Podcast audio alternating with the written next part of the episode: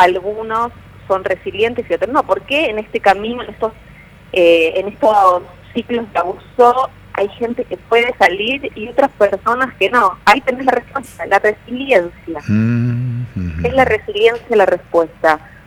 A ver, Es la capacidad de reinventarse después de esta adversidad. Y te voy a dar una clave. ¿Puedo dar una clave? claro, ¿cómo que no? es, es sostenerse, aprender a sostenerse en el vacío y volver a empezar. No es fácil, claro está. No, no es fácil porque eh, tenemos la idea de que tenemos que estar completos, entonces llenamos nuestras vidas con cualquier cosa y cualquier exceso es enfermedad. Los Ujú. excesos, dejemos en claro para quienes nos están escuchando, los excesos son el camino de la enfermedad. Por eso, si ya nos avivamos que vamos a tener un vacío que va a estar ahí siempre y aprendemos a acompañar ese vacío, tenemos todas las de poder volver a empezar. Eh, yo leo la parte que tengo un colgadito acá en, el, en las páginas del Nuevo Diario hoy, que está en tu columna, y permitime contarla a la gente. Dice, la devastación que se sufre durante el ciclo del abuso narcisista es fulminante. Las víctimas quedan en estado de agonía, se enferman y terminan destruidas a nivel emocional. Tienen la autoestima aplastada y necesitan tiempo, y esta también es una clave, para sanar con el contacto cero y la ayuda profesional adecuada. Es un resumen que a la vez es un resumen y un disparador, las dos cosas, ¿no? Claro, este es el disparador, esto fue todo lo que vinimos hablando y esto fue todo lo que sucedió durante el ciclo. Claro. Algunos, luego de esto, encontraron una oportunidad de oro para salir por la puerta como pudieron y huyeron. O sea, nadie está preparado para este, este universo que nos va a tocar vivir del narcisismo. No, no, no, no, es un camino de destrucción absoluta. Hay gente que se adapta y puede vivir así toda la vida y, y se pierde. Justamente ahora con la resiliencia estamos hablando de encontrarse. ¿Qué significa encontrarse? Buscar nuevos propósitos que tengan que ver con el verdadero deseo. Poder conectar con el verdadero deseo que muchas veces ese deseo no va a tener nada que ver con los intereses de, de las personas que nos rodeaban. Claro. Yo siempre doy el ejemplo, digo, ¿por qué en las reuniones de consorcio van solo los propietarios? No pueden ir los inquilinos. ¿Por qué, Julio? ¿Qué pregunta esta? Porque también los inquilinos aportan lo suyo. Claro, pero son in- distintos intereses. Claro. Ah, ah, Y ah. como hay intereses distintos, hay que ser muy fuerte para poder no confrontar, no combatir. ¿Qué tema ese, no?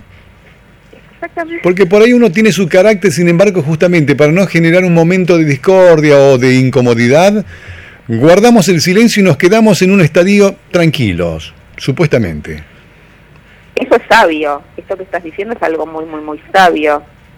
Mm, y poder también eh, aguantarse, tolerar, digo, eh, estas diferencias, porque volviendo al tema de sí, que luego de todo este ciclo y los resilientes encuentran un propósito y, y van a notar que su entorno los hace sentir culpables porque se sienten abandonados, dejados de lado, entonces hay que ser realmente muy fuerte y poder hacer esto que vos estás diciendo. A veces Mm. es simplemente quedarse callado para no perder los vínculos poco, porque los vínculos que están bien perdidos, ya lo dijimos, vos dijiste una vez, es un gran tamiz. Eso. es un gran El tamiz. mejor tamiz que nos puede pasar. Ujú. Pero realmente hay vínculos que, que no queremos eh, retirarnos de ahí porque hay amor. A veces con, con, con muchas personas hay, hay, hay diferentes intereses y, y diferentes objetivos de vida, pero hay mucho amor. Entonces hay que aprender con estas claves a poder sostener un vínculo que nos enriquece en algún punto, pero cuidándonos de algunas personalidades. O sea que, así como te preguntaba hace rato, nadie está preparado para el mundo del narcisismo y me contabas claramente por qué. tampoco estamos todos preparados para ser resilientes. Y es, mira, hay mucho material sobre esto y hay mucho estudio, tiene que ver con muchos factores, eh, la resiliencia, y quién va a ser resiliente y quién no. y, todos podemos intentar, pero no todo nos sale. Y bueno, no todos les sale, no todos se salvan, es la verdad.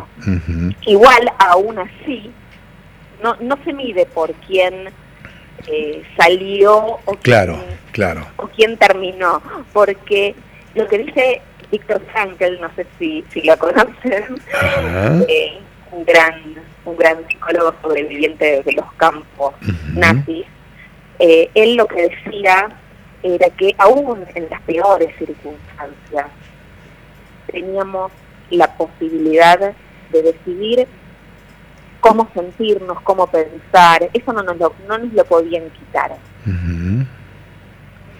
Así que... La película la, la, vida es bella también me parece que es un resumen de eso, ¿no? Un resumen, es un, un doctorado de esto. Realmente, lo que pasa es que yo no me animo ante la capacidad de estas cosas que uno eh, entiende, de, entiende. Eh, ve desde la distancia eh, a decir cosas más, más profundas. Pues es que me quedo con un fragmento de dos renglones de todo lo que me estás contando porque me parece maravilloso para que la gente termine de entender. La resiliencia implica volver a la vida a pesar de la herida. Chao. Después de eso no tengo nada más que preguntarte. Dejémosla acá. Bueno, me encantó en serio Resiliencia, señores. Este tema que hoy nos presenta la eh, licenciada en psicología eh, Andrea Indig, con quien disfrutamos cada una de sus charlas. Hoy te hemos escuchado realmente con, mucha, con mucho gusto. Em, y esta columna que hoy nos has regalado me parece que comienza a abonar que no solamente para el universo del narcisismo, sino me parece que también para muchos otros factores que rodean la cuestión de la psicología, ¿no? Sí, es así. Mm, el trabajo, los amigos, la familia.